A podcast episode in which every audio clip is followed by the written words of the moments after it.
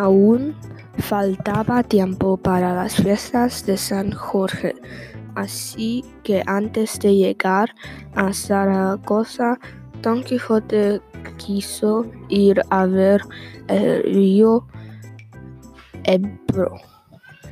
Al subir a una loma, vieron venir un grupo de gente armada.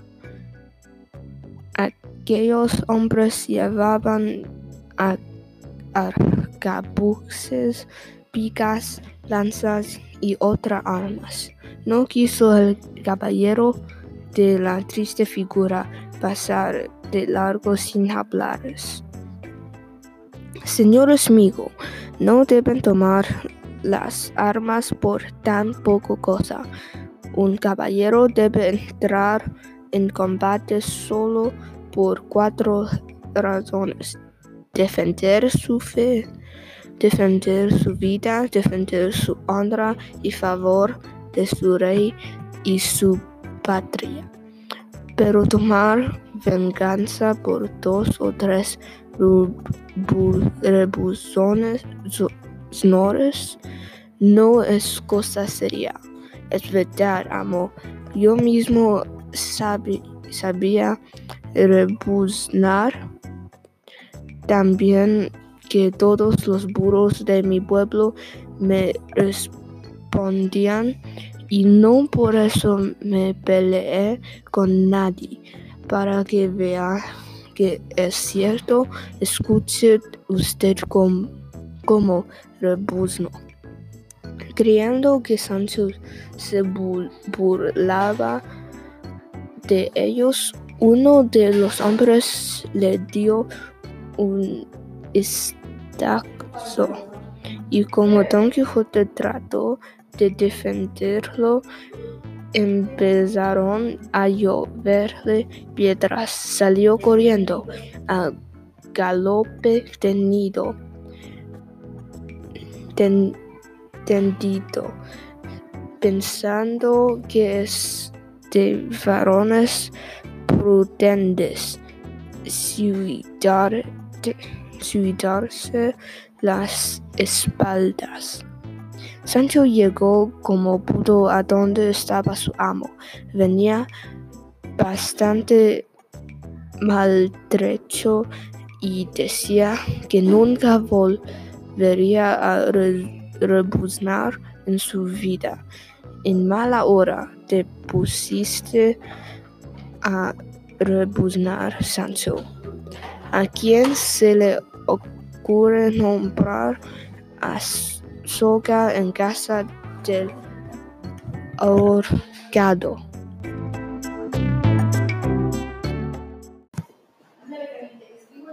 No volveré a rebuznar, pero tampoco dejaré de decir que hay caballeros andantes que abandonan a sus escuderos en manos del enemigo. Dos días después, Don Quijote y Sancho llegaron al río Ebro. Vieron sus bellas riberas y en sus aguas cristalinas una barca atada a la orilla. No había nadie en los alrededores y comenzaron a planear una nueva aventura. Desmontaron y acto seguido saltaron a la barca, cortaron sus ataduras y dejaron que la corriente se los llevara. Sus monturas intentaban desatarse y seguirlos, lo cual entristeció a Sancho hasta las lágrimas. Miren nuestros animales, señor, qué inquietos están. Tal vez tienen un mal presentimiento de este. Este asunto puede acabar mal. Este barco debe estar encantado, Sancho, y se nos ha puesto adelante para que en él realicemos alguna aventura que no podamos sospechar.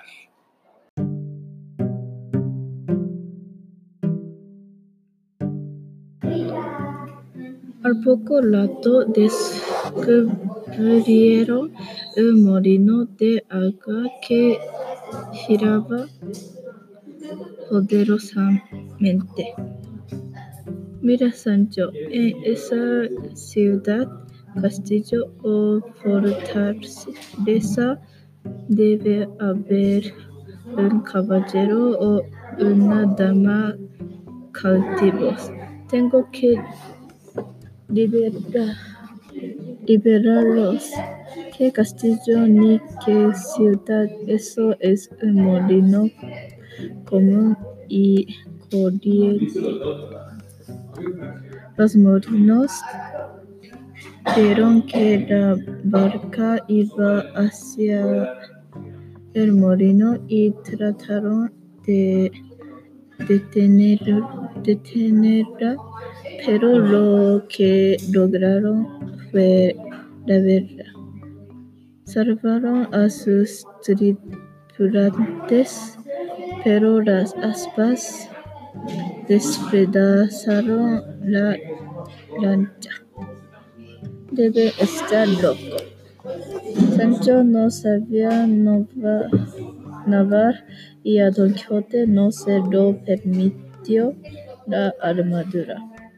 Si no hubiera sido por los molineros, allí habrían terminado sus aventuras, ahogados en el río. Todo en este mundo es engaño. El azar me muestra una aventura y el azar me la estropea.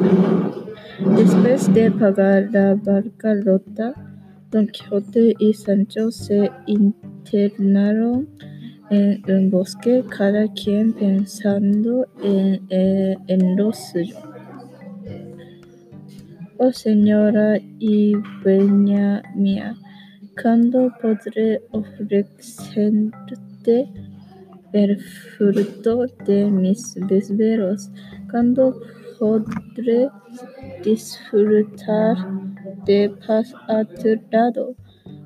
Cada vez veo más lejos mis tronos y mi insula. Ya no aguanto a esto ro- este loco. Un día que me agarre enojado, me regreso a mi casa con mi Teresa y mis hijos.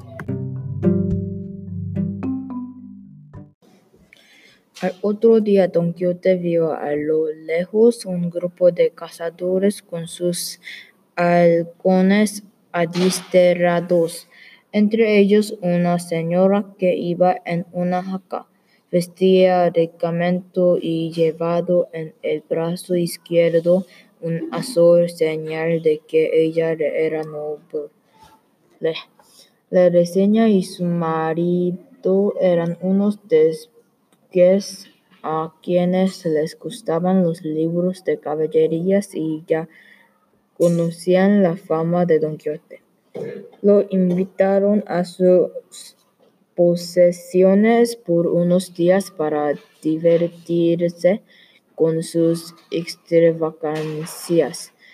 El caballero quiso desmontar y creyó que Sancho le sostenía la silla, pero no era así, de manera que fue a dar por tierra.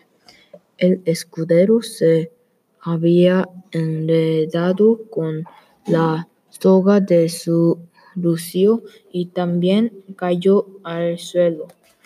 Mandó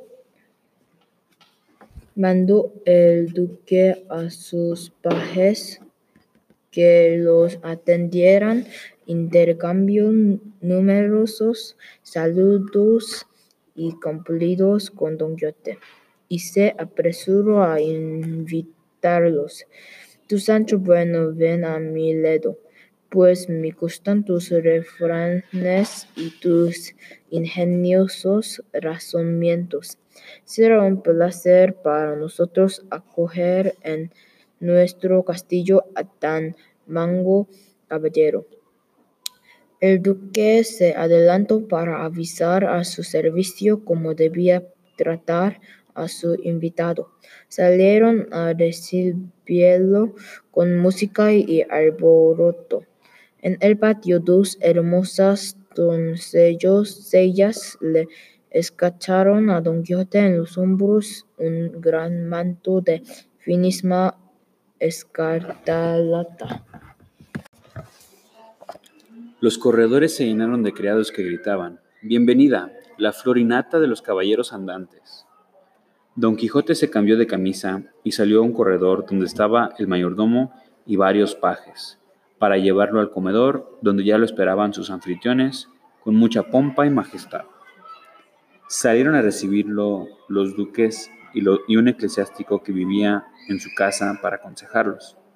Confiando en que la duquesa le gustaba escucharlo, Sancho comenzó a decir disparates sobre gigantes y malandrines. El clérigo supo enseguida quiénes eran esos invitados. No le hizo ninguna gracia y se enfrentó a don Quijote. Señor mío, don tonto o don mantecato, ¿dónde hay gigantes en España o malandrines en la Mancha? Ni duquesas encantadas, ni toda la caterva de simplicidades que ustedes se cuentan. ¿Por qué no se va a su casa y deja sus sandeces y, y vaciedades? Lívido y temblando de rabia, don Quijote se levantó y dijo,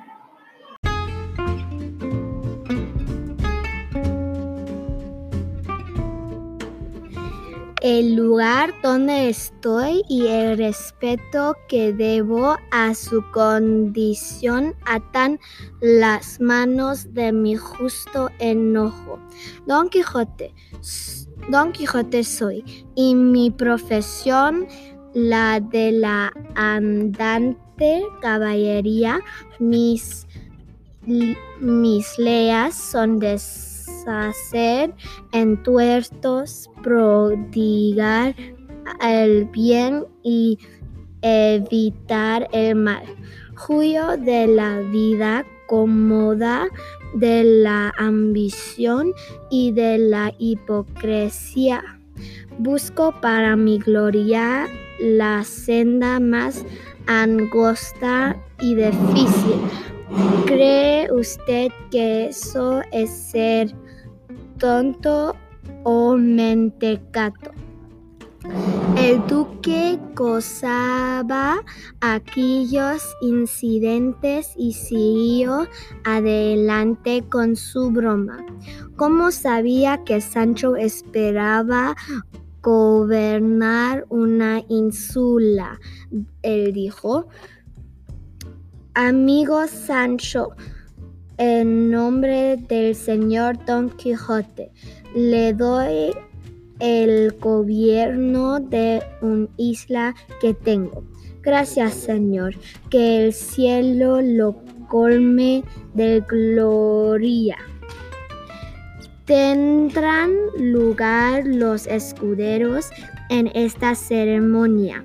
No me vendría nada mal Terminada la comida, se representaron en la sala unas docellas con una fuente de plata y blanquísimas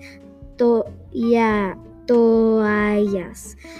Sin decir palabra, empezaron a enjaponar los barbas de Don Quijote, quien pensaba que aquello era una costumbre del lugar.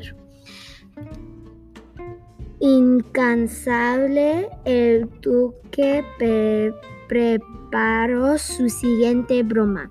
Salieron de cacería con tantos monteros como podría llevar un rey.